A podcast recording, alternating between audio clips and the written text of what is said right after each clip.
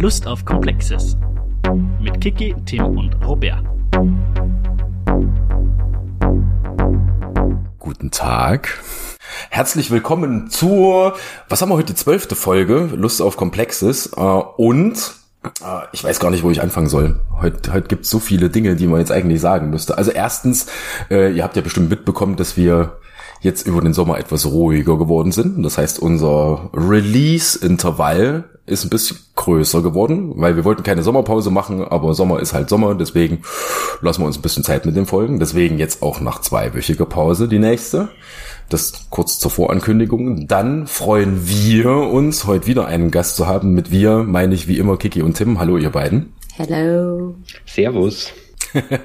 und so, jetzt, jetzt, jetzt kann ich nämlich die Riesenvorräte starten. Ich weiß gar nicht, wo ich anfangen soll, weil heute wird eine geile Folge, glaube ich. Also erstens reden wir heute über mein Lieblingsbasiskonzept oder wie wir uns, glaube ich, in der zweiten oder dritten Folge mal drauf geeinigt haben über The Queen of All Basiskonzepte, nämlich die Kontingenz, was an sich schon eine coole Sache ist. Und wir haben heute wieder einen Gast äh, und da freue ich mich ganz besonders, denn jetzt darf ich auch gern mal persönlich werden. Diesen Gast, um den es sich handelt, kenne ich jetzt, ich habe heute gerechnet, seit fast 18 Jahren. Es war nämlich im Oktober 2002. Und jetzt waren wir gar nicht großartig Vorrede. Unser Gast ist Tobi Nährdig aus Jena. Servus Tobi, schön, dass du da bist. Die Freude ist ganz meinerseits. Ich grüße euch. Hallo. Jetzt, jetzt wäre es natürlich unfair, irgendwie so völlig aus dem Nichts zu starten. Äh, deswegen kurz zwei, drei Sätze zu dir, Tobi. Ähm, Lehramtsstudium gemacht, Klammer auf, damals mit mir zusammen, daher kennen wir uns, Klammer zu. Ähm, danach ähm, ein bisschen in Akademia rumgewuselt, nachdem du an unserer Alma Mater Jenensis dein Studium abgeschlossen hast. Äh, Uni Hamburg, dann wieder Uni Jena, äh, inzwischen wieder Lehrer seit das weiß ich jetzt nicht. Seit wann bist du Lehrer inzwischen? An der Kaleidoskopschule bin ich jetzt seit 2016, also seit vier Jahren und davor zwei Jahre das Referendariat in Gotha. Genau. Äh, ich hätte auch 2016 getippt, aber ich war mir nicht mehr sicher. Ähm, jetzt musste ich kurz mal schmunzeln, weil bei dir Kiki im Hintergrund Johann aufs Sofa geklettert ist. Ein Sofa ist ihm nicht genug.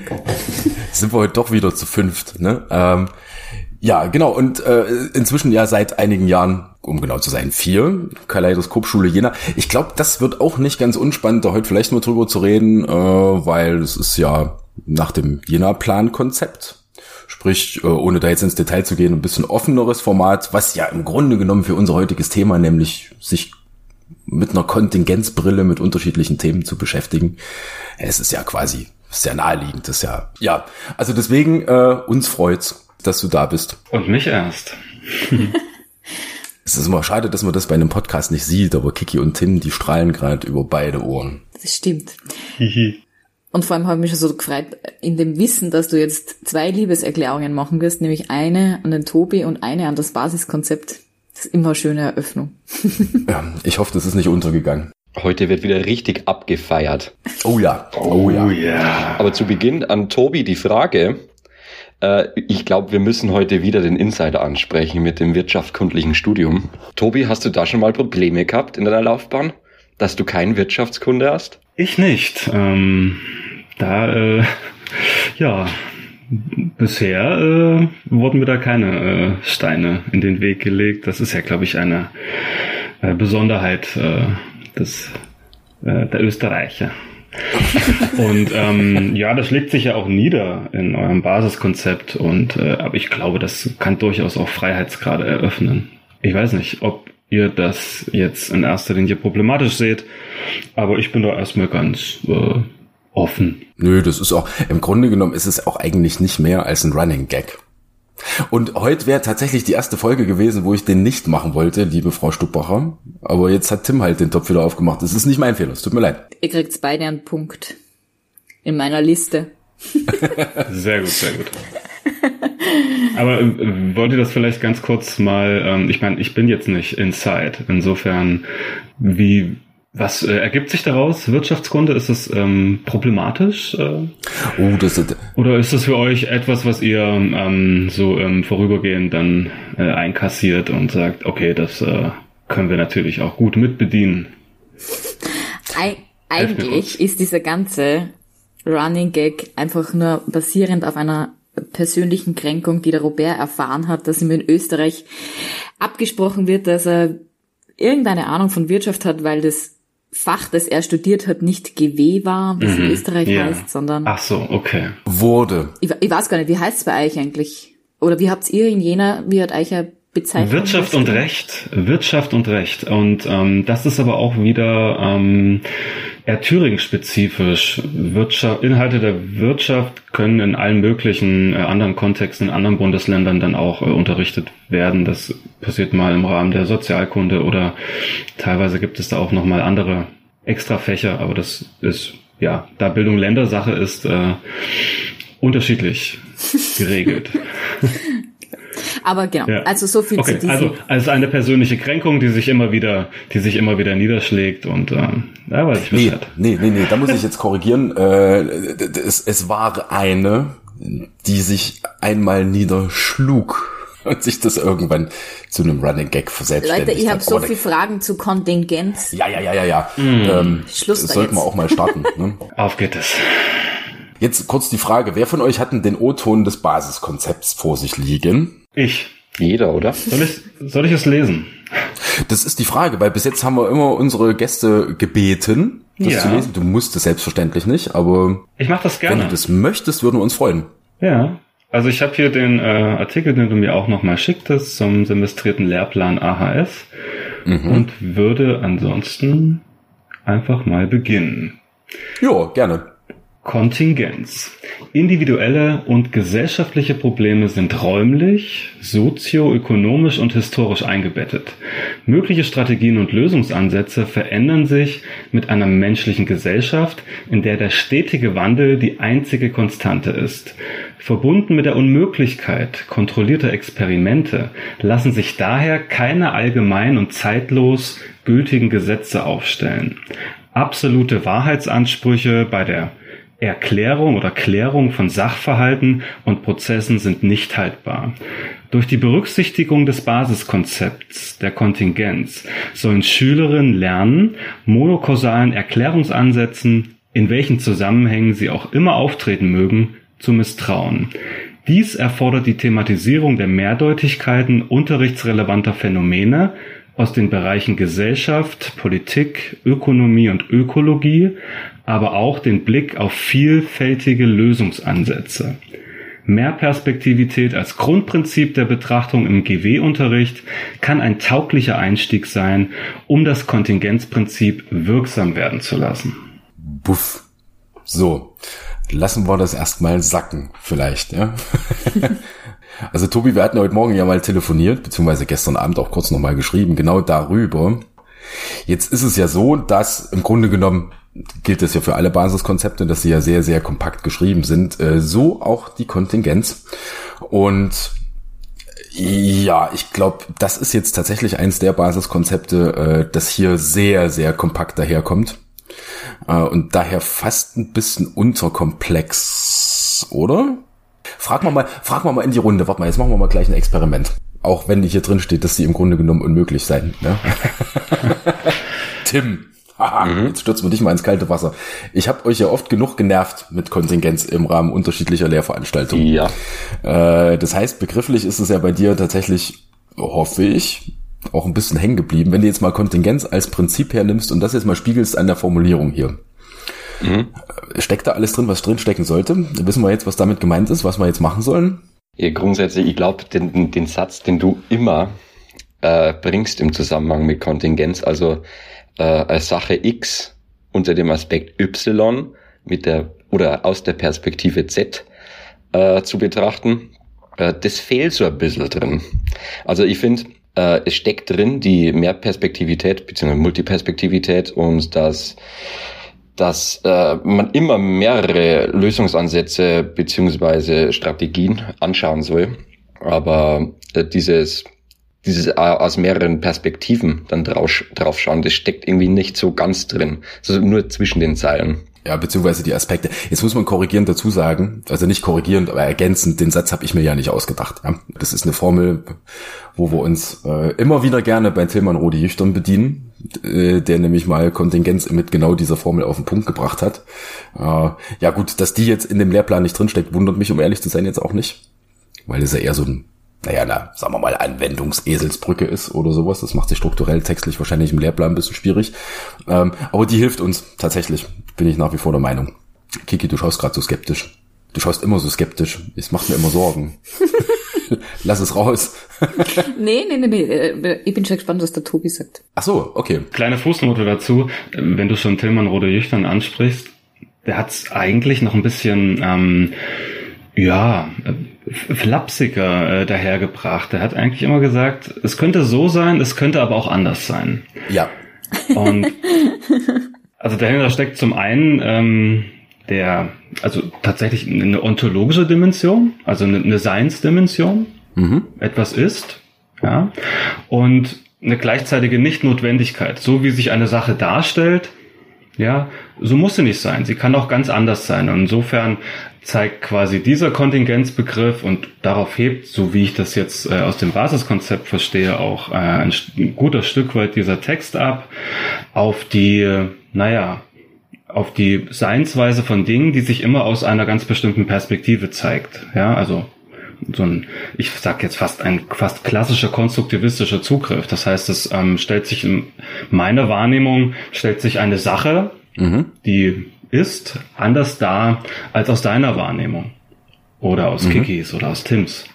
Und ähm, das ist erstmal ganz, ganz grundlegend. Ja, also so wie sich etwas zeigt, nehmen wir einen Baum, Nehmen wir eine Wettererscheinung, so muss sie nicht sein. Sie äh, kann sich quasi auch ganz anders darstellen oder sie kann sich auch, ähm, man könnte auch sagen, sie könnte sich auch enttäuschen. Ja, also mhm. wenn man ja, sich drauf zubewegt, äh, ist sie plötzlich weg oder sie äh, wird deutlich größer oder sie verändert sich eben, ja. Und das, glaube ich, meint es, dass wir eben nicht Gefahr laufen, etwas und da sind wir bei der Unterkomplexität etwas so zu nehmen, wie es sich aus einer ganz persönlichen Sichtweise darstellt, sondern dass wir darauf Wert legen, ähm, mehrere Blickrichtungen, mehrere Empfindsamkeiten dazu auch zu sammeln und dann auch offen zu legen und damit etwas, ähm, ja, etwas zu, ja, komplexer, etwas zu demaskieren, etwas ähm,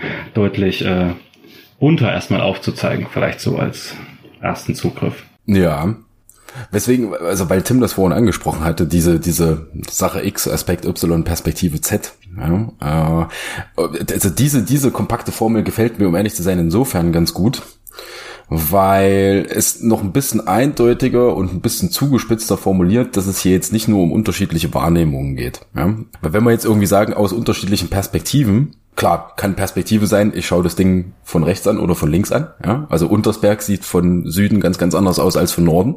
Multiperspektivität ist jetzt allerdings begrifflich ja relativ stark besetzt, vor allem jetzt auch im Unterrichtskontext, äh, aus unterschiedlichen Perspektiven im Sinne von äh, geblickt durch unterschiedliche Brillen von unterschiedlichen Playern, Menschen, wie auch immer. Ja? Also diese klassische Rollenspielzugänge im Unterricht, ja, wo man so seine Rollenkärtchen hat und jetzt ein Phänomen aus unterschiedlichen Perspektiven betrachtet. Äh, und wenn man da jetzt den Aspekt noch mit reinbringt, geht das sozusagen nochmal eine Ebene weiter äh, nach oben oder bringt noch eine zusätzliche Dimension mit rein, wo es eben nicht nur geht, dass unterschiedliche Personen mit unterschiedlichen Wahrnehmungen auf ein Phänomen blicken, sondern dass man das jetzt auch noch in einem unterschiedlichen Kontext oder unter einem anderen Aspekt betrachten kann. Und das ist mir insofern, glaube ich, wichtig, äh, das auch beim Namen zu nennen, damit man jetzt aus, aus Lehrperspektive Kontingenz ist eben nicht einfach nur synonym verwendet mit Multiperspektivität, weil es eben drüber hinausgeht. Weißt du, was ich meine? Absolut. Natürlich. Äh, Aber ja. Man müsste immer gucken, wie, wie bindet man natürlich so einen Begriff zurück. Ja, den, den entlehnt man ja aus verschiedenen Wissenschaftsdisziplinen. Und den Kontingenzbegriff, den gibt es sowohl in der Biologie, in der Evolutionstheorie, ja, da gibt's die Kontingenztheorie, dass Leben quasi aus Zufällen entsteht und wenn Leben neu entstehen würde, dann würde es mit einer ganz, also dann würde es ganz sicher ganz anders entstehen, als es entstanden ist. Ja, mhm. es gibt äh, Kontingenz in der Psychologie, in der Verhaltenspsychologie. Ja, es gibt ihn in der in der Logik. Ja. Mhm. Es gibt ihn natürlich in der Philosophie, und da sind wir wieder bei Aristoteles beziehungsweise bei Luhmann. Und ich glaube, da wird jetzt in erster Linie, naja, versucht Anschluss oder versucht Anschluss zu nehmen.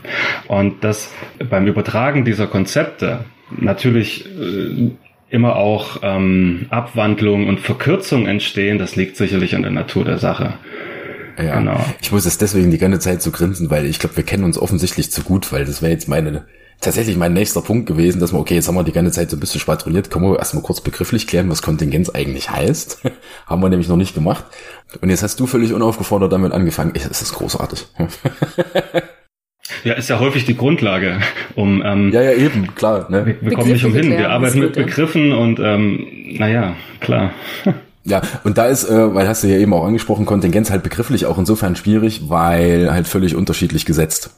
Ne? Also jetzt, um ehrlich zu sein, das war mir jetzt auch neu, dass es jetzt in der Klammer auf Evolutionsklammer zu Biologie jetzt auch einen Kontingenzbegriff gibt. Ähm, wusste ich gar nicht. Jetzt ist gut. Den gibt schon ein bisschen länger. Genau, den hab ich mir gerade überlegt. Nein. State of the Art, ja. Es ist jetzt auch wieder so ein verschwurbeltes Kontingenz der Kontingenz. Nein, weil du ja auch Statistik bzw. Psychologie angesprochen hattest, da meint es ja was ganz, ganz anderes. Ich glaube, das Absolut. ist ja eher so ein, ein, ein Maß des Zusammenhangs zweier Variablen, so jetzt mal ganz grob gesprochen, oder die Stärke des Zusammenhangs. Oder in der, in der pädagogischen Psychologie ja, glaube ich, auch. Tobi, da haben wir ja auch vor ein paar Jahren mal gemeinsam für ein paar Monate uns relativ intensiv damit auseinandergesetzt. In der Tat wo Kontingenz, glaube ich, einfach nur so ein Maß des, des, des zeitgleichen Auftretens äh, von zwei Verhaltensmustern oder Variablen oder wie auch immer betrachtet wird. Also was gänzlich anderes. Absolut. Also ähm, überhaupt nicht vergleichbar. Ja, und die tatsächlich erste äh, wirklich nützliche, sehr, sehr pointierte und sehr knappe Definition, die mir jetzt auch äh, im, im drüber nachdenken sehr geholfen hat, äh, ist tatsächlich die Definition aus der Logik, wo eine Kontingenz im Grunde genommen nichts anderes meint als Möglichkeit bei gleichzeitiger Nichtnotwendigkeit. Da sind wir nämlich auch wieder bei dem, wo du vorhin meintest, diese etwas vereinfachte Formel von Tillmann Rode Jüchtern, was man da jetzt ja übersetzen könnte mit, ja, kann sein, muss aber nicht. Ne? Weil ihr die Unterkomplexität vom Basiskonzept anspricht. Also würde jetzt nur mehr Perspektivität als Passwörter drinstehen, dann würde ich es auch verkürzt finden, aber ich finde durch das Hervorheben von Mehrdeutigkeiten und die Mehrdeutigkeiten schließen ja verschiedenste Deutungen von wem auch immer, oder das ist wahrscheinlich nicht die unwesentlichste Frage, mit Und auch ein. auf unterschiedlichen Ebenen, natürlich. Ich finde auch, ja. Und die beiden gemeinsam, die finde ich dann schon einen sehr guten, also ich glaube, die können eine gute Basis für, für die Beschreibung von Kontingenz oder das, was es sein kann darstellen. Nur damit ich da jetzt nicht, der Fehler liegt übrigens bei mir, ganz eindeutig, aber nur, dass ich da jetzt nicht falsch verstanden werde auch mit dem Wissen, dass Herbert Pichler ja unseren Podcast regelmäßig hört.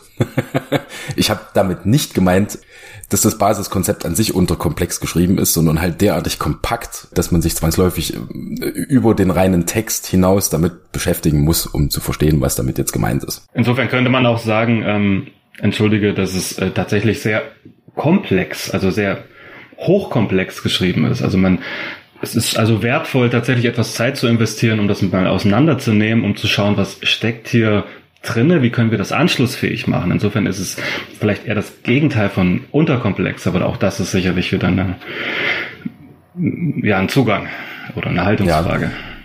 Nee, ich meine das nämlich vor allem deswegen, weil wenn wir jetzt noch mal kurz in den Text reingehen, nehmen wir beispielsweise mal den vierten Satz. Ja? Äh, durch die Berücksichtigung des Basiskonzepts sollen Schülerinnen lernen, monokausalen Erklärungsansätzen zu misstrauen. Gut, ja, also ich meine, in dem Satz steckt ja unglaublich viel drin. Äh, wenn man den jetzt mal für sich isoliert betrachtet äh, und gerade auch hinsichtlich oder in Richtung Studierende gedacht, Tim, weil mir schon relativ oft aufgefallen ist, auch in Lehrveranstaltungen, ohne das jetzt böse zu meinen, dass Kritik immer so ein bisschen missverstanden wird äh, als äh, hinterfragen, dass etwas falsch sein muss. Ja, mhm. Stichwort Fake News oder sowas. Und ein Kritikbegriff geht ja weit darüber hinaus. Und Kritik meint ja im Grunde genommen etwas reflektieren, etwas in den Kontext setzen, versuchen etwas nachzuvollziehen, äh, Gegenthesen zu entwerfen, etc. etc. Ne? Äh, und durch solche verkürzten Sätze, wie es ja jetzt hier gezwungenermaßen drin steht, monokausalen äh, Erklärungsansätzen zu misstrauen, da, da gefällt mir zum Beispiel das Misstrauenwort nicht so ganz. Ja, äh, wenn man da jetzt, ein bisschen weicher formuliert, hinterfragen, kontextualisieren, äh, interpretieren, wie auch immer. Misstrauen hat immer so diese, diese, diese, kommt immer mit dieser geschwungenen Keule daher, ja, das ist falsch. Und es geht ja jetzt gar nicht um richtig oder falsch, sondern es geht ja um einen Kontext, in dem man irgendwas setzt. Und das habe ich so ein bisschen gemeint mit, in Anführungsstrichen, unterkomplex geschrieben. Mehr als das Misstrauen stört mich monokausal, weil ich glaube, dass nicht nur monokausale Erklärungsansätze hinterfragt, misstraut werden. Ah, ja. Mhm. Mögliche oder alle möglichen Erklärungsansätze. Das wird selbstverständlich nicht in jeder Situation möglich sein. Das ist ganz klar. Ja, aber wenn wir es wollen, ja, oder dass wir zumindest prinzipiell in der Lage sind, ähm, kritisch zu bleiben, in dem Sinne, wie genau. du es gerade dargelegt hast, Robert, ähm, wäre es wichtig. Und dieses Misstrauen, na ja, auch daran reibe ich mich jetzt persönlich gar nicht so stark. Das heißt ja quasi aufmerksam sein ja, oder ähm, hinschauen können. Also die Fähigkeit, das in den Fokus zu nehmen. Ja, oder es nicht einfach hinzunehmen. Und in diesem Sinne ist Misstrauen, also nicht das Gegenteil zu vertrauen. Also ich vertraue mhm. nicht diesem Erklärungsansatz, sondern ich bin in der Lage, ihm auch zu misstrauen. So. Verstehst du? Ja, das ist ein schöner Zugang, der gefällt mir. Ja. Ja, Misstrauen ist halt so ein plakatives Wort, äh, was man schnell mal oberflächlich ein bisschen falsch verstehen kann, nicht muss. Kann. Aber wenn so ein Basiskonzept nicht plakativ sein kann oder darf, was dann? Also, ich meine, das äh, liegt in der Natur der Sache. was keine Gegenrede ist. Nee, habe ich jetzt auch gar nicht so viel. Und selbst wenn es das wäre, ist das absolut in Ordnung. ja, gut. Jetzt, jetzt, jetzt probieren wir mal. Ich, ich habe gerade auch wieder so einen ganz verschrobelten Gedanken gehabt, weil im Grunde genommen ist ja die Kontingenz als Basiskonzept auch so ein bisschen ein Abgesang auf, auf wunderschön äh, tradierte, wissensvermittlungsorientierte Unterrichtsansätze, ne? die ja im Grunde genommen, da sind wir uns ja alle einig, eigentlich schon lange äh, sich erledigt haben sollten. Ja. Aber was ja nach wie vor ganz, ganz tief verwurzelt ist, bei nicht allen, keine Frage, aber bei vielen Kollegen, bei vielen Studierendenvorstellungen, ja, ich werde mal Lehrer, um Schüler und die Welt zu erklären, äh, in der Gesellschaft. Und im Grunde genommen ist das ja hier so ein wunderschöner Abgesang an genau diese Unterrichtsansätze. Weil wissensbasierter Unterricht ist ja im Grunde genommen nichts anderes als monokausaler Erklärungsansatz. Ich zeig dir und er erkläre dir die Welt, äh, wie sie ist. Das stimmt. Genau. Äh, da jetzt mal auch so direkt, wenn wir aus der Praxis plaudern, aus dem Nähkästchen plaudern. Und ich habe es ja vorhin schon mal angekündigt, dass wir die Kaleidoskop-Schule, beziehungsweise Jena-Plan jetzt hier vielleicht auch mal so ein bisschen mit äh, in die Waagschale werfen können. Wie machst du das in deiner Unterrichts- oder in deinem Unterrichtsalltag? Weil auch wenn es in den deutschen Lehrplänen die Basiskonzepte als solches nicht gibt, äh, aber ich unterstelle dir jetzt einfach mal, dass du deinen Unterrichtsinhalt durchaus durch eine Kontingenzbrille gestaltest. Jetzt könntest du natürlich das einfach machen und sagen, nö, Robert, stimmt nicht, mache ich nicht, aber das glaube ich nicht. ja, wie, wie, wie gehst denn du da ran, wenn du jetzt sagst, okay, ich will mich jetzt im Unterricht mit irgendwas auseinandersetzen äh, und, und hab da bewusst diese Kontingenzbrille zwischen den Zeilen Jetzt mal so ganz global gefragt und dich ins kalte Wasser schmeißend. Ich versuche es mal ganz ähm, plastisch zu machen.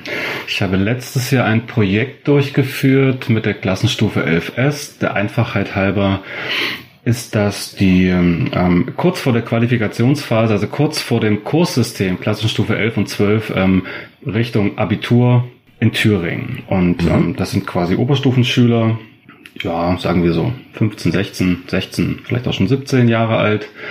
Und ähm, da habe ich ein Projekt durchgeführt, das haben wir genannt von Orten und Räumen.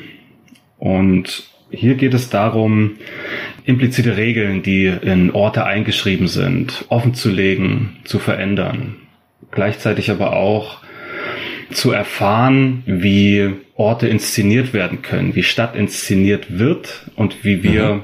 selbst andere Deutungen daneben stellen können. Das ist für mich fast ein klassischer Zugriff, um einfach ähm, Schülern oder für Schüler erfahrbar werden zu lassen, dass ähm, die Welt, wie sie uns präsentiert wird, immer auch anders sein kann. Ja, dass es quasi mhm. eine Möglichkeit ist, etwas abzubilden, etwas darzustellen, ähm, etwas zu erfahren. Und wenn sie das selbst erleben können, dann ist das umso eindrucksvoller. Ja, und es zeigt natürlich, setzt sie natürlich auch nochmal in die Lage, versetzt sie in die Lage, ähm, selbst eigene Deutungen erstellen zu können.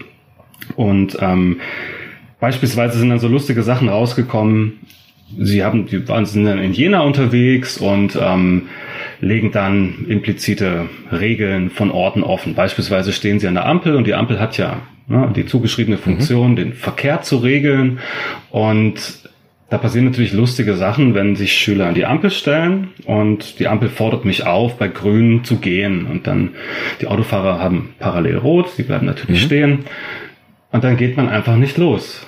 Und die Fußgängerampel schaltet auf grün und die Autofahrer äh, erwarten jetzt auch, dass äh, na, sie stehen, hm, dass jetzt jemand über die Straße läuft.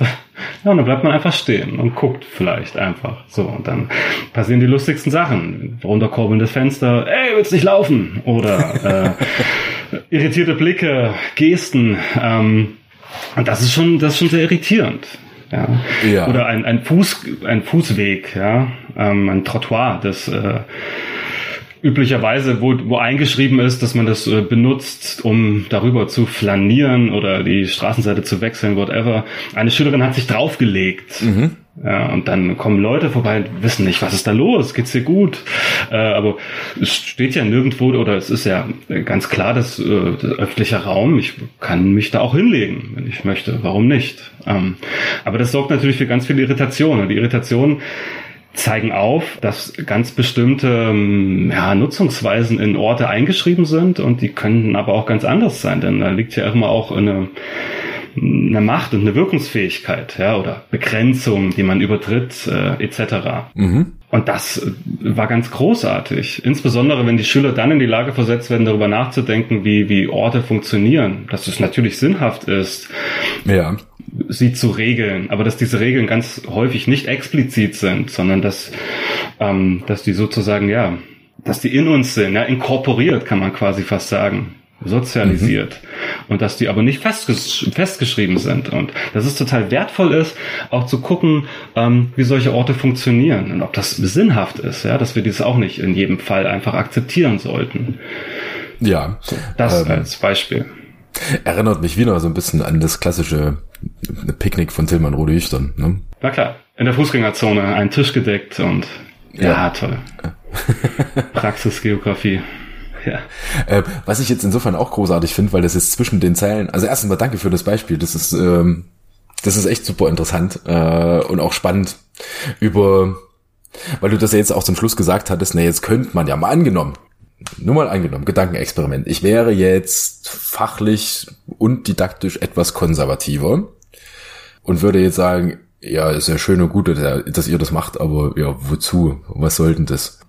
Okay, die Frage hast du ja im Grunde genommen, ohne dass sie gestellt wurde, eh schon beantwortet, indem du gesagt hast, okay, es geht drum, äh, so ein bisschen zu reflektieren, äh, wie sozusagen räumliche Bedeutungen geschaffen werden, hier jetzt auf einem expliziten Mikromaßstab, ja, und da mal zu reflektieren, zu sagen, ja, gut, äh, könnte ja auch anders sein und damit wiederum die Mechanismen selber so ein bisschen in den Blick zu nehmen. Ähm, und was ich jetzt auch total super fand, äh, weil das haben wir nämlich heute auch noch gar nicht angesprochen. Also wir haben es mal beim Namen genannt, dass die Kontingenz ja the queen of all Basiskonzepte ist. Äh, wieso das eigentlich so ist, weil im Grunde genommen ja man Kontingenz jetzt äh, speziell in dem Sek 2 Lehrplan als eine Art Meta-Basiskonzept begreifen kann, weil sich dann natürlich alle anderen Basiskonzepte drunter subsumieren. Ja? Also allein schon die Tatsache, einen Gegenstand äh, aus Brillen von zwei Basiskonzepten zu betrachten, ist ja an sich schon ein Gerechtwerden der Kontingenz. Also das heißt, es schwebt ja permanent drüber. Und so kann man jetzt natürlich auch alle anderen Basiskonzepte mit so einer Kontingenzbrille sehen. Ja, und das hast du jetzt schon mehrere genannt. Also Raumkonstruktionen und, und Raumkonzepte, ganz klassisch. Maßstäblichkeit sowieso. Ja, äh, und im Grunde genommen ja alle anderen Basiskonzepte, in denen ja auch Kontingenz die ganze Zeit mitschwingt. Ja. Also allein schon, dass man Raum begrifflich plural betrachtet, ist ja eine kontingente Praxis, wenn man so will. Oh, jetzt klingt das schon wieder so hochschwabend, das wollte ich gar nicht. Ähm, hochschwabend, oh Gott. Hochtrag, naja, Was hast du mit den Schwaben? das weiß ich auch nicht. Das ist übrigens heute das erste Mal, dass wir heute vormittags aufzeichnen. Vielleicht liegt's daran. Unter Umständen. ja, aber der Anspruch der Basiskonzepte ist ja auch nicht, dass die alle ähm, äh, gleichsam äh, auf einer Ebene nebeneinander stehen. Das ähm, ist ja auch ganz explizit in, den, in der Präambel schon äh, formuliert worden. Und insofern hast du recht, dass Kontingenz im, ja, im, im soziologischen Sinne sicherlich eine, eine Überkategorie ist, eine überwölbende Kategorie ist und insofern auch für ganz andere Basiskonzepte wie auch äh, Wahrnehmung und Darstellung, Interessen, Konflikte und Macht, wenn ich hier gerade noch mal reinschaue, ähm, sozusagen grundlegend ist. Wieder kleine Lobhudelei. Ich finde es natürlich auch absolut großartig, dass du dich tatsächlich mit dem österreichischen Lehrplan auseinandergesetzt hast, weil das jetzt hier alles so aus dem Nähkästchen kommt. Ja? Naja, deine, ähm, deine äh, Maßgabe war ja einfach drauf losreden, aber ich habe ja nochmal gefragt, äh, worauf beziehen wir uns eigentlich? Und ich habe jetzt zumindest mal äh, zwei kleine Artikel nochmal gelesen. Und äh, die Zusammenfassung der Basiskonzepte ist ja sehr überschaubar und Ja. Gut. Also griffig, sagen wir so. Ja. ja. Äh, übrigens, ich glaube, einen von diesen beiden, weil das haben wir jetzt die letzten Folgen nicht gemacht, dass wir in der Folgenbeschreibung einen, einen Further Reading Link hinterlegt haben. Ich glaube, das werden wir heute mal machen. Äh, und zwar nicht den Sekt 2 Lehrplan, weil über den reden wir ja jetzt schon seit es den Podcast hier gibt, sondern äh, tatsächlich das andere Papier, was ein paar Jahre später gekommen ist. Wo ich den Titel jetzt gar nicht im O-Ton weiß, aber ich glaube von, von GW-Unterrichten zum Unterrichten mit Basiskonzepten. Ah. Ne? Okay. Ähm, weil es da nochmal wunderschön auch aufgerollt wird und glaube ich in dem Artikel dann auch, äh, auch nochmal die Sonderrolle in der Kontingenz so ein bisschen klar wird. Jetzt könnte man sich natürlich streiten, ob das bei den Raumbegriffen nicht auch so ist, ob die auch auf so einer Metaebene sind, aber das sprechen wir heute einfach mal nicht an. es gibt ein paar mehr, die glaube ich auf einer Metaebene sind, ja. aber es kommt vielleicht da darauf an, wie man es dann einsetzt im Unterricht. Gibt es denn eigentlich, also das ist jetzt eine Suggestivfrage und eigentlich kann ich sie selbst beantworten. Ich stelle sie dann trotzdem, wie ich sie begann. Gibt, es gibt, es gibt ja mit Sicherheit Unterrichtskonzepte, die das aufgreifen, die also diese Basiskonzepte dann auch übersetzen oder Vorschläge machen, wie sie konkreter im Unterricht erfahrbar werden. Ähm, was was, was gibt es da für Beispiele? Habt ihr irgendwas äh, so bei euch im GW-Unterricht, äh, was da klassischerweise hergenommen wird? Oder obliegt das jetzt ähm, dem einzelnen Lehramtsstudenten, dem Lehramtsanwärter oder dem Lehrer oder der Lehrerin, das zu interpretieren? Aber ihr habt doch so bestimmt, gibt es da Best-Practice-Beispiele? Ich glaube, wir haben in Salzburg zumindest so einen Lieblingsbeitrag, den glaube ich kann ich für uns alle behaften. Das ist einer vom äh, Unterrichtspraxisbeitrag vom Herbert Bichler zu Grenzzäunen. Wir haben da glaube ich schon mehrfach erwähnt. Äh, ja.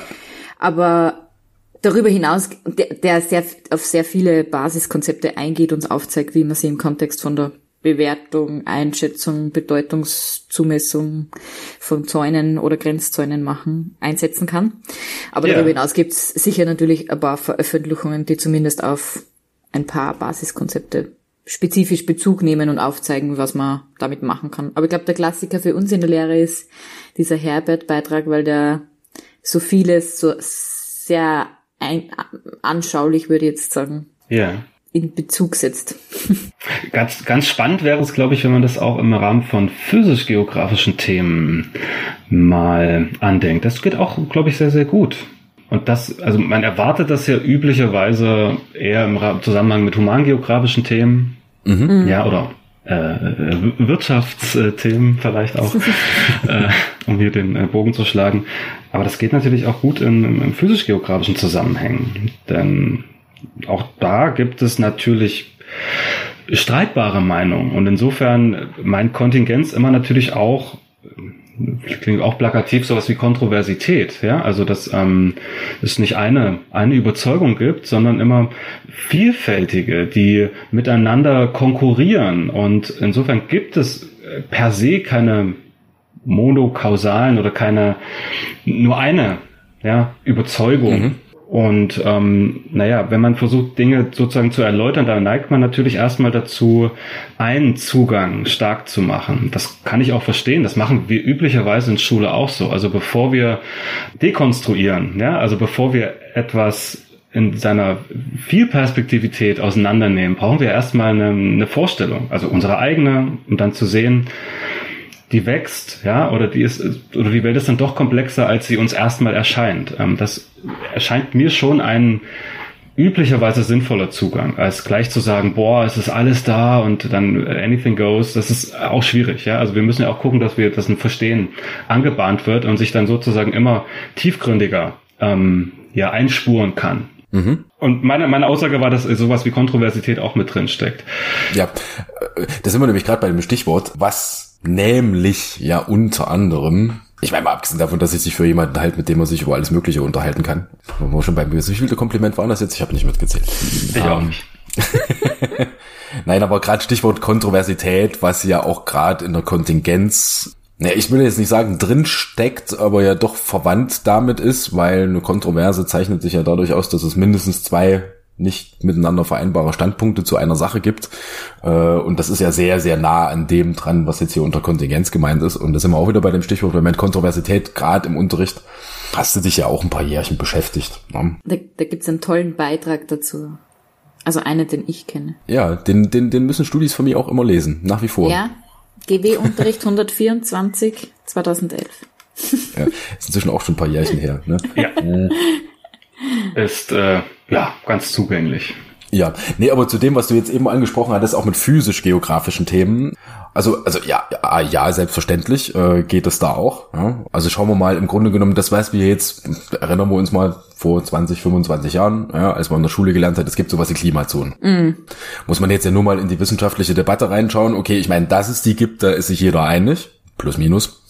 Also keine Ahnung, ich weiß nicht, ob die na, jetzt wollte ich wieder gerade mit irgendwelchen affigen Verschwörungstheorien daherkommen dass das eigentlich alles die Echsenmenschen sind, aber nein, das machen wir jetzt nicht.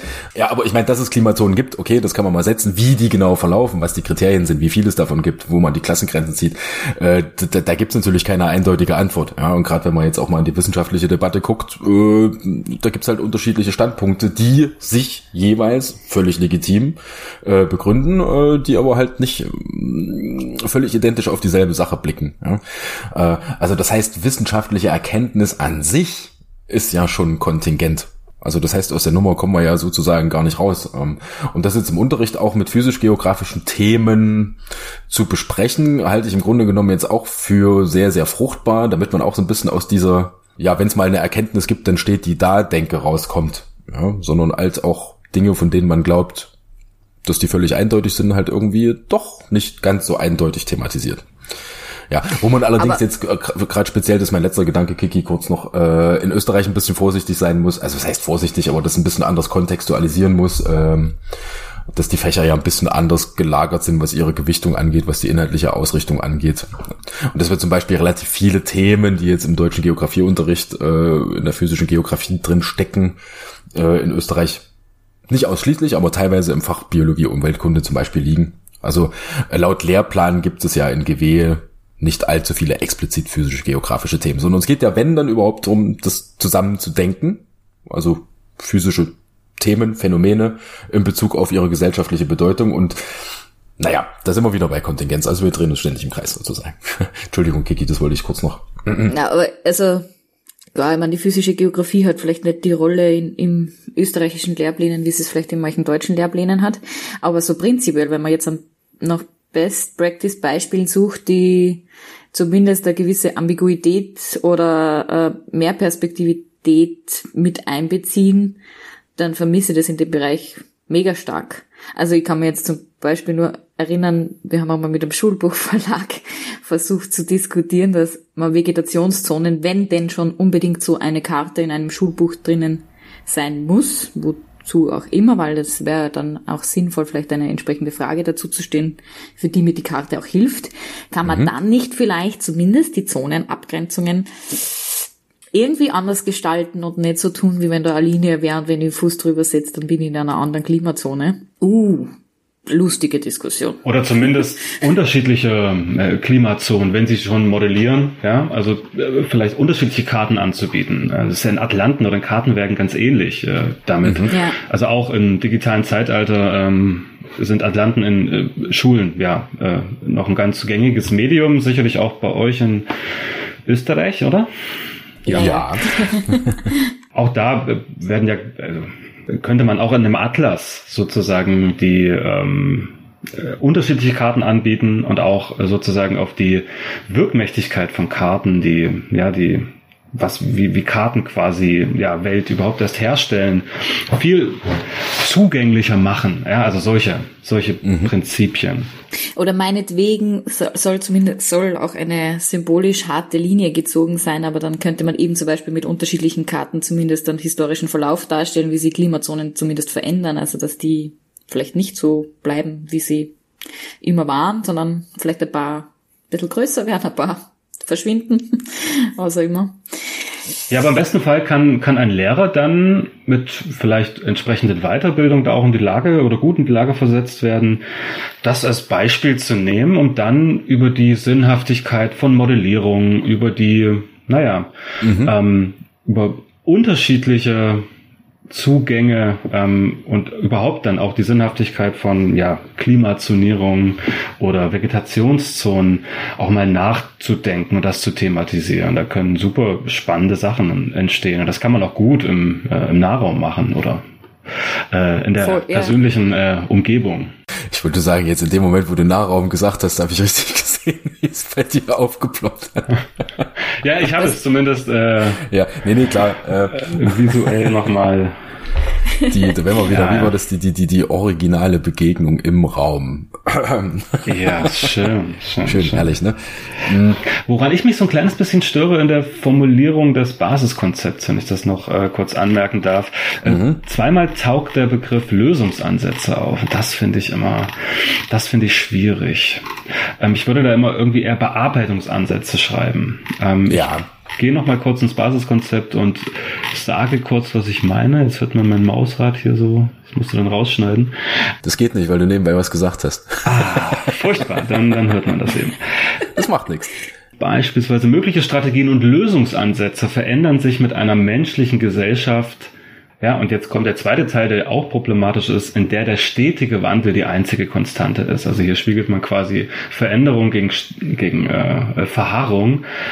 Das ist wirklich plakativ, aber lösen. Wir, wir können, wir können im Unterricht wir, keine, keine Lösungsansätze finden für Ja. individuelle und große, also individuelle vielleicht schon, aber gesellschaftliche Probleme, beispielsweise Klimawandel, Versorgung der, der wachsenden, noch wachsenden Menschheit mit, mit Nahrungsmitteln etc., welche, welche großen ähm, Probleme wir uns auch anschauen, dass das werden wir nicht hinkriegen. Wir können schauen, wie können wir sie bearbeiten, wie können wir ähm, einen Zugang finden, wie können wir sie ja, auseinandernehmen, welche, welche, welchen Handlungsspielraum habe ich persönlich, ja, als Teil einer Gesellschaft.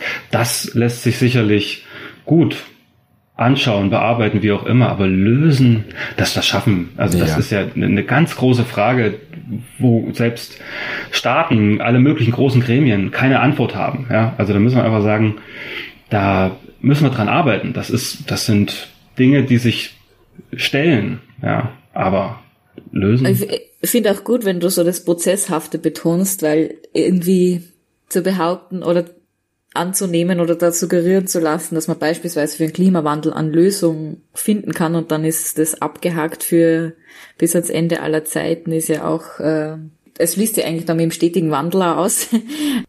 Der suggeriert, wie wenn wir manche Dinge einfach lösen und damit erledigen können. Und ich glaube, so, solange es Gesellschaft und menschliche Gesellschaft, das gefällt mir im Übrigen auch gut, ähm, gibt, Ja. wird sich das immer wieder verändern. Das, Absolut, wo, wobei ein, ein kluger, ein mitdenkender Lehrer oder eine mitdenkende Lehrerin, glaube ich, nie davon ausgeht, dass sie das im Unterricht ähm, lösen kann. Ja, also ich, das Ja. würde ich einfach mal voraussetzen, das würde ich unterstellen, dass häufig auch gar nicht passiert.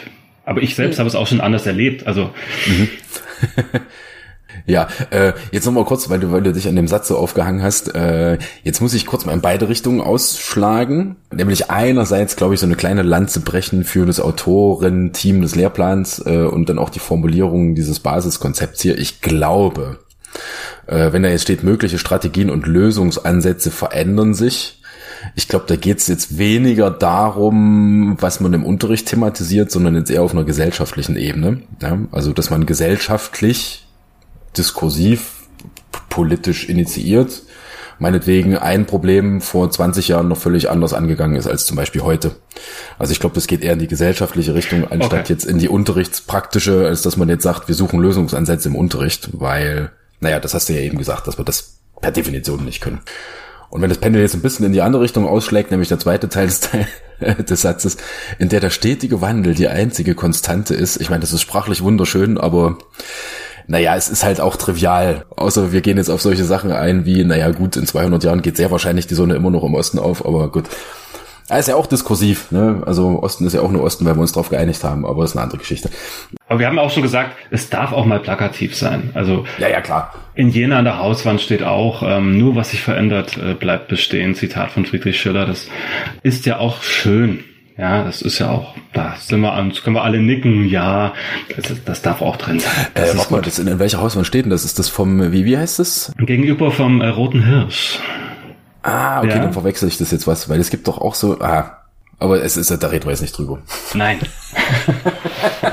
Jetzt muss ich auch noch mal sagen, wenn man den zweiten Satz liest, da ist, wird eigentlich der Blick auf vielfältige Lösungsansätze steht eigentlich im Vordergrund. Was mhm. wiederum schon spannend ist zu sagen, man nimmt Metaebene ein auf Lösungsansätze, die eben vielleicht ökonomisch, politisch, historisch bedingt oder umgesetzt werden oder vorgeschlagen werden als Lösungsansätze. Ja.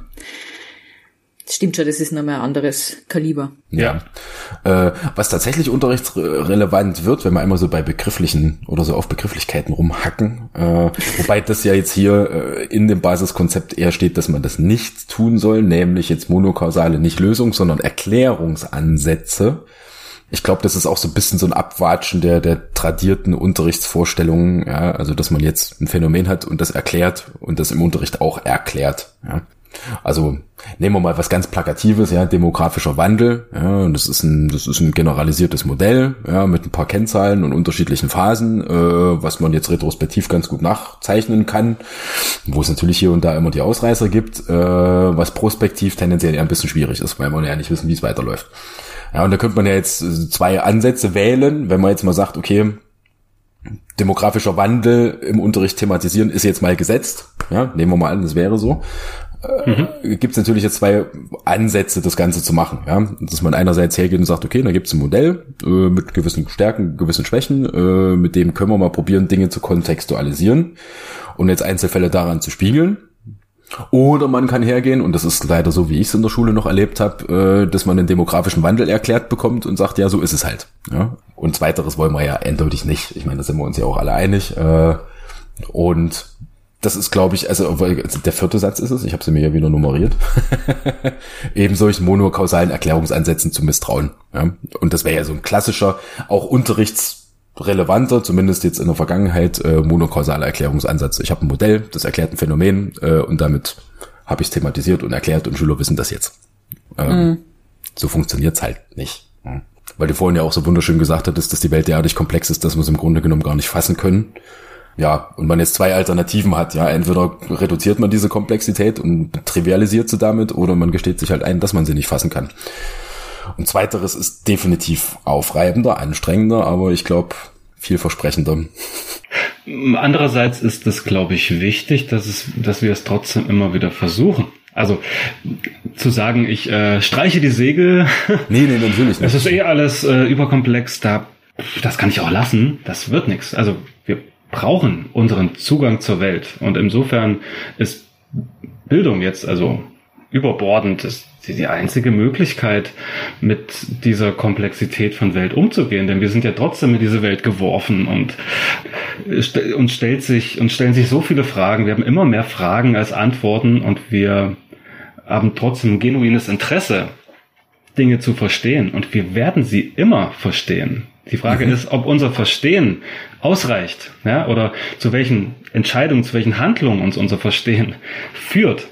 Ja. Und da würde ich schon ganz klar sagen, wenn wir die Möglichkeit haben, uns tiefgründiger mit den Dingen zu beschäftigen und wenn wir gleichzeitig uns eingestehen, dass ähm, unser Verständnis immer ein Vorverständnis ist, ja, also sich mhm. immer weiter einspuren kann, ähm, dann ist, glaube ich, schon ganz viel gewonnen. ja. ja. Und dann können wir auch ja, Radikalisierung, dann können wir auch äh, unterkomplexen Zugängen und äh, allen möglichen Versuchungen besser entgegenstehen. Da schließt sich jetzt übrigens der Kreis schon wieder. Es ist euch das mal aufgefallen, weil genau da sind wir ja wieder bei Kontingenz. Ja? Weil Kontingenz heißt ja nicht, dass man mindestens zwei Aspekte eines Gegenstands irgendwie thematisieren muss und damit zwingendermaßen mehr perspektivisch unterwegs ist, sondern allein die Tatsache, dass man eine Sache nicht versucht in seiner Gesamtheit zu erfassen, sondern unter einem ganz bestimmten Aspekt betrachtet. Und da sind wir ja bei dem Punkt, was du eben gesagt hattest. Hm? Also, dass man jetzt nicht probieren, ja, es ist sowieso zu komplex, dann lassen wir es halt gleich, äh, sondern ganz offen thematisieren, okay, wir betrachten jetzt ein sehr, sehr komplexes Phänomen unter einem oder meinetwegen zwei, drei Aspekten, Kontexten, wie auch immer, äh, und das als solches halt thematisieren. Ja. Ich glaube, eine Schwierigkeit besteht immer darin, so einen großen Begriff wie Kontingenz und dieses Basiskonzept dann tatsächlich mit, mit Leben zu füllen. Ja. Und meine Vermutung ist, dass wir doch häufig erstmal es eigentlich synonym oder fast ersetzen könnten mit zum einen sowas wie einer Mehr- oder Vielperspektivität, unterschiedlichen Zugängen, unterschiedlichen Aspekten, ähm, XYZ nochmal äh, kurz mhm. genannt. Äh, das, das hilft etwas ja erstmal irgendwie griffig zu machen. Ja, mhm. erstmal zu schauen, welche Anteile habe ich und wie kann ich es überhaupt bearbeiten. Das ist ja wichtig, ne? sonst ja. wird kein Verstehen möglich. Und gleichzeitig ist das aber, glaube ich, schwierig. Also die, die Frage ist, wie kann man so einem also dem Kontingenzcharakter gerecht werden, also dem, was über diese Mehrperspektivität und ja, diese vielleicht Kontroversität äh, hinausgeht. Das ist, finde ich, eine offene Frage. Also Luhmann selbst sagt, Kontingenz ist eigentlich die Enttäuschungsgefahr und die Notwendigkeit des sich Einlassens auf Risiken. Mhm. Ähm, ich finde, das wäre spannend, wenn man das irgendwie jetzt auch mal an Beispielen klar machen könnte. Also wie kann ich damit umgehen, dass ähm, mein Blick, den ich auf äh, eine Sache habe, mein Eindruck, mein meinetwegen auch mein Gefühl, ja, wie, wie gehe ich damit um, wenn sich das verändert? Wenn mir also etwas, was mir vertraut ist, genommen wird, etwas, was für mich ähm, Halt gibt, plötzlich weg ist. Mhm. Hier wäre es jetzt gut, wenn wir irgendwie auf ein Beispiel kommen, denn ansonsten wird es, glaube ich, nicht griffig. Aber da können wir ja mal gemeinsam überlegen. Ja, und es sich einlassen auf Risiken. Ähm, ich glaube, das ist so ein wichtiger Punkt. Ja. Nehmen wir, wenn ich sozusagen an den, wenn ich den Klimawandel leugne. Ja. Ja, beispielsweise. Oder ich ganz fest glaube an ähm, die Sinnhaftigkeit von ganz bestimmten Modellierungen in der Klimageografie. Also so wie wir uns die Welt vorstellen, das ist, ist ja ganz, ganz fest verbunden mit unserem Sein, ja, mhm. also mit unserem, ja, also so wie wir in der Welt sind. Wenn mir das jetzt genommen wird, dann werde ich haltlos. Insofern sind wir alle daran interessiert, unsere Überzeugungen beizubehalten. Also jemand, der den Klimawandel leugnet, das ist natürlich verbunden mit allen möglichen Überzeugungen, mit Menschen, die er kennt. Ich blase, darauf komme ich jetzt nicht zurück, kann man, das ist sehr streitbar. Aber hier geht es darum, wie, wie, wie kann man das, also jeder muss gucken, wie kann ich das sinnvoll ersetzen? Also wie kann ich sozusagen mein eigenes Weltbild so umbauen, dass es mir nicht zusammenbricht? Denn jeder wird es schützen wollen. Ja. Also wie gehe ich mit Enttäuschung um? Ähm, und das ist in der Schule total wichtig. Also Lernen wird nur möglich, ähm, wenn ich eine vertrauensvolle Umgebung habe. Wir, wir alle haben unsere subjektiven Theorien und da gibt's ja mhm. alle möglichen schönen Ansätze zu Lavaseen und äh, Erdölseen, äh, äh, whatever, auch in der physischen Geografie. Und die Frage ist immer, wie kann ich die thematisieren? Wie kann ich die dann aber auch befragen und möglicherweise, wie lässt der Schüler zu oder die Schülerin, das umzubauen? Und dazu brauchst ganz viel Vertrauen. Etwas, was ich habe, was mir mhm. vertraut ist, innerlich loszulassen und mit etwas anderem zu ersetzen. Das ist eine so große Schwierigkeit. Und das geht nur mit ganz viel Vertrauen. Und das stellt sich eben im Kontext von Kontingenz auch. Also wir können nicht einfach vermitteln, es gibt verschiedene Zugänge. Ich bin ja trotzdem irgendwie gebunden an meinen eigenen Zugang zur Welt. Boah, das, das, das, das war jetzt, jetzt hast du uns ganz schön erschlagen, ja? In einem positiven Sinne. Es rattert bei allen dass die, die Räder, ja. welche, welches Beispiel sie noch finden ließe.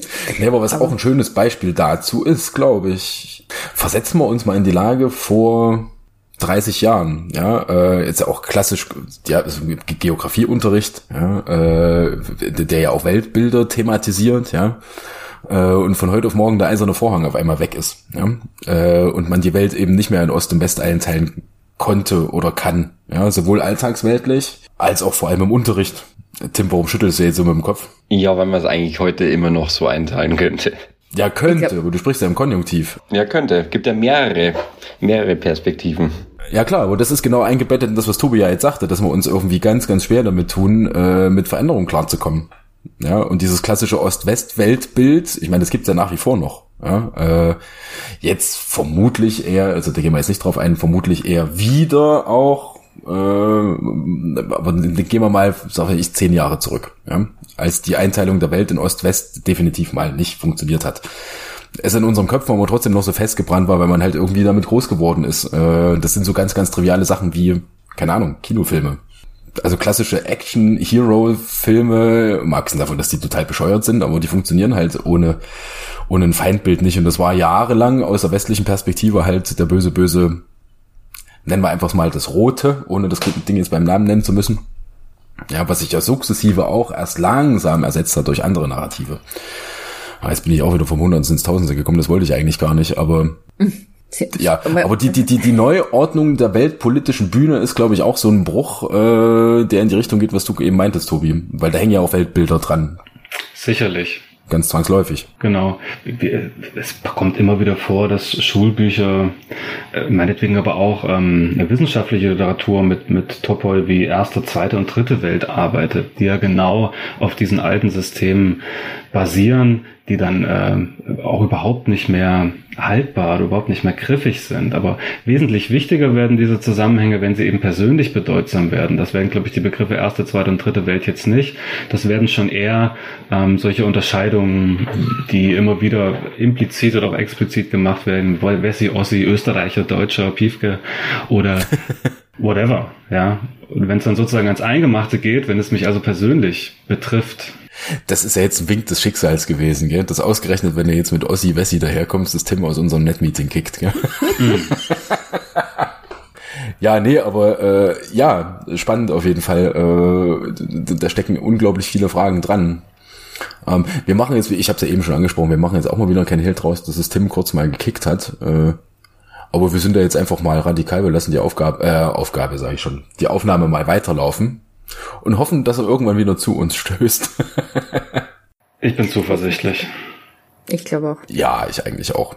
Aber ich kann mir vorstellen, dass diese Basiskonzepte doch ganz bestimmt in der Ausbildung, in der Lehramtsausbildung dann irgendwie eine Rolle spielen. Also nicht nur irgendwie, sondern eine, eine konkrete Rolle spielen. Dass es darum ja. geht, die eben ähm, zu interpretieren, also erstmal für sich äh, zu verstehen, in der Seminargruppe irgendwie zu kontextualisieren, aber auch zu schauen natürlich, wie kann ich sie herannehmen, um damit also als Metainstrument zum einen auf meinen eigenen Unterricht zu blicken, ihn aber vielleicht, aber vielleicht auch konkret diese Basiskonzepte als, ja, als Idee für Unterricht oder zur Generierung von Unterricht zu verwenden oder zur mhm. ja, Interpretation von Phänomenen, die mir auffallen, ja, oder die meinetwegen auch lehrplanmäßig gesetzt sind.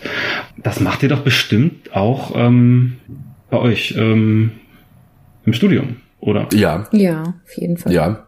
Es ist, das ist natürlich eine interessante Perspektivenfrage, weil wir jetzt mit, mit, mit Tim ja auch jemanden haben, der das aus Studierendenperspektive beurteilen könnte. Jetzt mal, vielleicht zunächst mal ganz, ich versuche es mal sehr kompakt zu machen aus, aus Lehrendenperspektive. Also ja, die Basiskonzepte im, im Lehrplan sind noch was verhältnismäßig Neues, also die gibt es erst seit ein paar Jahren.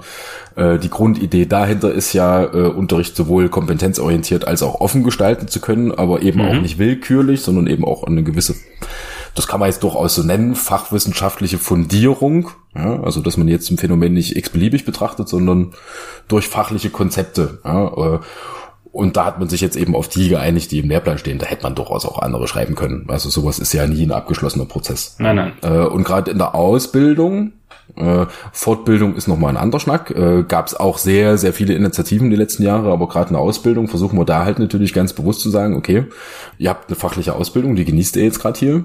Und die sollte letztendlich ja das Fundament sein dafür, dass ihr in der Lage seid, äh, auch alltagsweltliche Themen so zu besprechen im Unterricht, dass sie A, äh, den Alltagsbezug herstellen und B, eben auch durch eine gewisse fachliche Brille betrachtet werden können. Ja? Äh, und das sprechen wir wie einen roten Faden durch das Studium an. Äh, also im Gegenteil, ich mache es teilweise sogar ziemlich äh, übertrieben und gekünstelt, dass ich Studierende zwingen, teilweise mal ein Thema aus zwei Basiskonzepten irgendwie auszuarbeiten, wo man da merkt, okay, da kommen jetzt völlig unterschiedliche Sachen bei raus. Ja. Finde ich total gut und wichtig, ja was jetzt, was jetzt, keine Ahnung, so ein Evergreen ist, seit inzwischen ja fünf Jahren, Migrationsflüchtlingssituation seit 2015, es halt ganz, ganz unterschiedliche Themen rauskommen, äh, auf welchem Maßstab man das betrachtet und unter welchem Basiskonzept man das betrachtet, ja.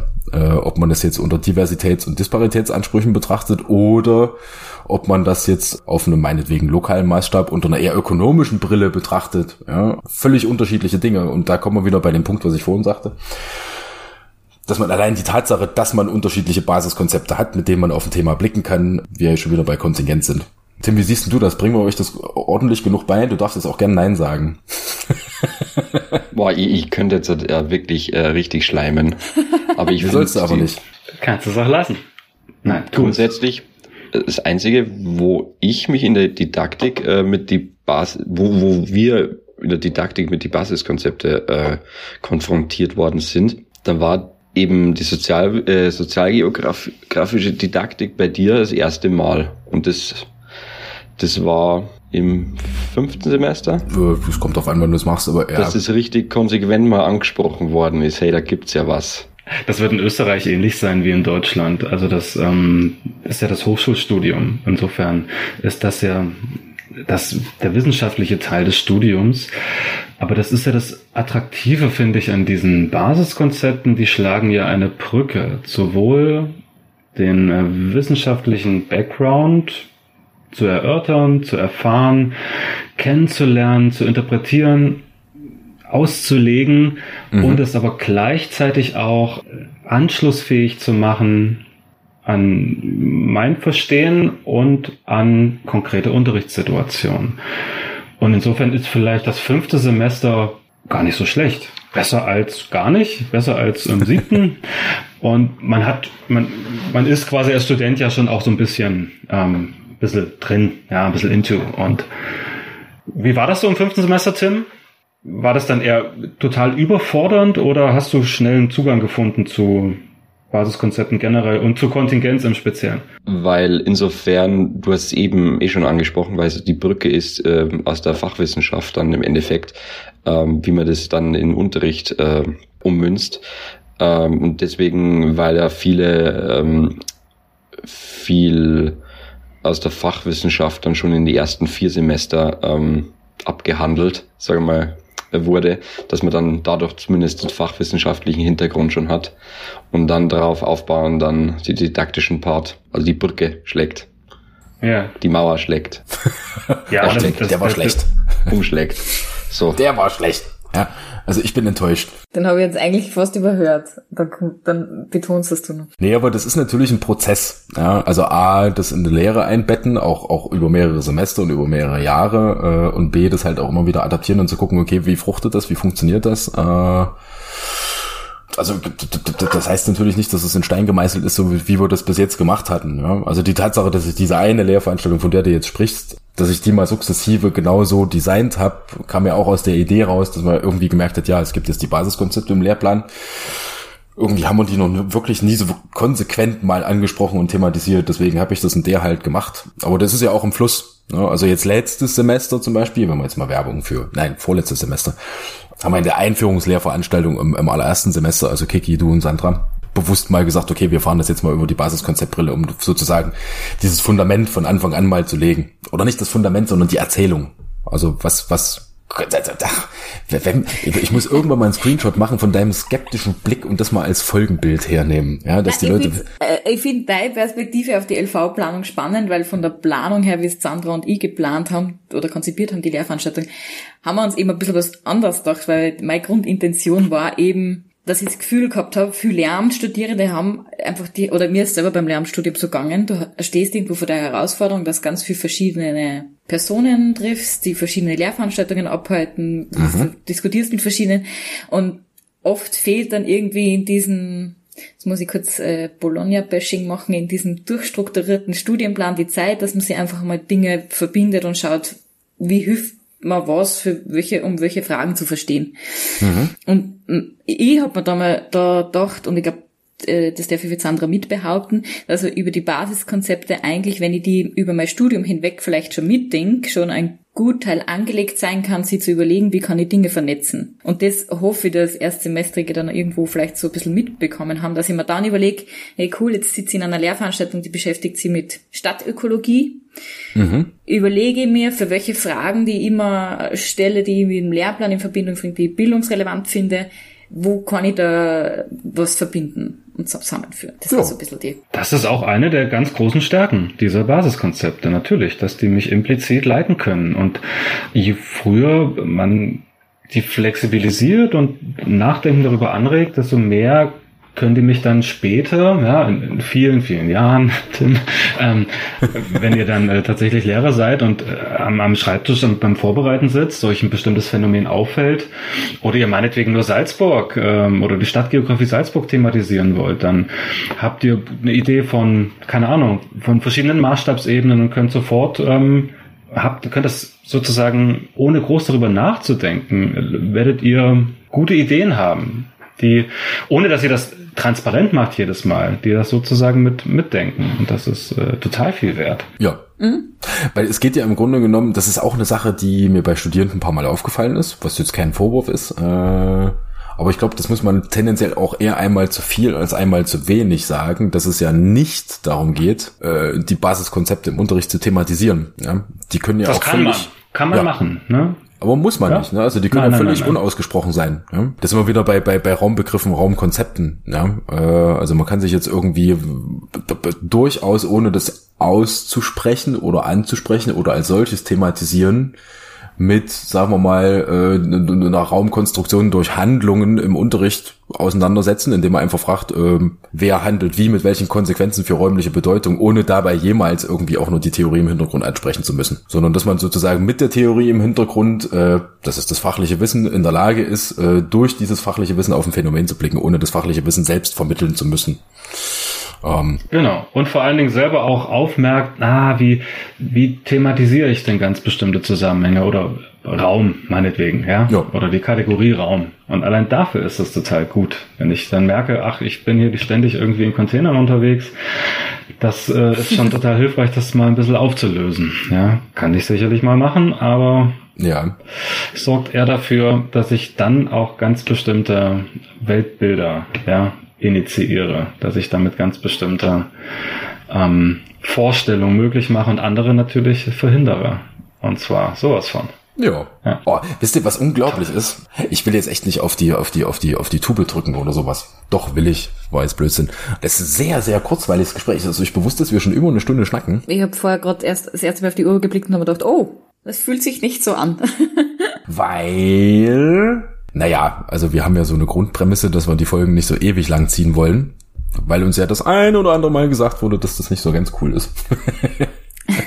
äh, deswegen würde ich jetzt zumindest mal in die Waagschale werfen, dass wir uns mal langsam und ganz bedächtig äh, mal gedanklich darauf vorbereiten, dass sich diese Folge so langsam zum Ende neigt. Du, du hast gerade noch so einen, so einen fragenden Blick drauf. Das sieht so Nein, aus, als ich oh, ich will noch unbedingt was loswerden. Hör jetzt nicht auf. Es ist alles gut. Ah, okay. habe ich jetzt fehlgedeutet. Die sagen wir es auch wieder. Menschlicher Ausdruck. Es ist Kontingent. Ja? Ich habe das jetzt völlig falsch verstanden. Okay, das war jetzt eigentlich ein sau doof. Äh, oh, das ist eigentlich so eine klassische Robert-Eröffnung von einer Basiskonzeptbesprechung. So ein derart konstruiert, künstlich hergestellter Zusammenhang vom Basiskonzept und Alltagsgeplauder. Na, so künstlich ist das gar nicht. Hat Luhmann nicht auch gesagt, Kontingenz ist im Grunde genommen die Unmöglichkeit menschlicher Kommunikation? Oder bringe ich das jetzt durcheinander? Ich bin nicht sicher, aber es würde passen. Es würde sich so münzen lassen, ja. Da haben wir doch alle eine Hausaufgabe.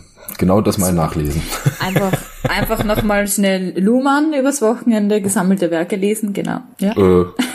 oh. Wetter wird schön, doch, passt. Äh, anders ein schöneres Wochenende haben, glaube ich. Nein, aber jetzt mal wieder für Spaß völlig beiseite und mal ganz, ganz ernst. Tobi, freut mich total, dass du heute hier warst, dass das geklappt hat jetzt. Äh, und also, dass A, die Aufnahme funktioniert hat, nach anfänglichen Schwierigkeiten, und B, dass das überhaupt geklappt hat, dass du hier warst. Das fand ich total knorke.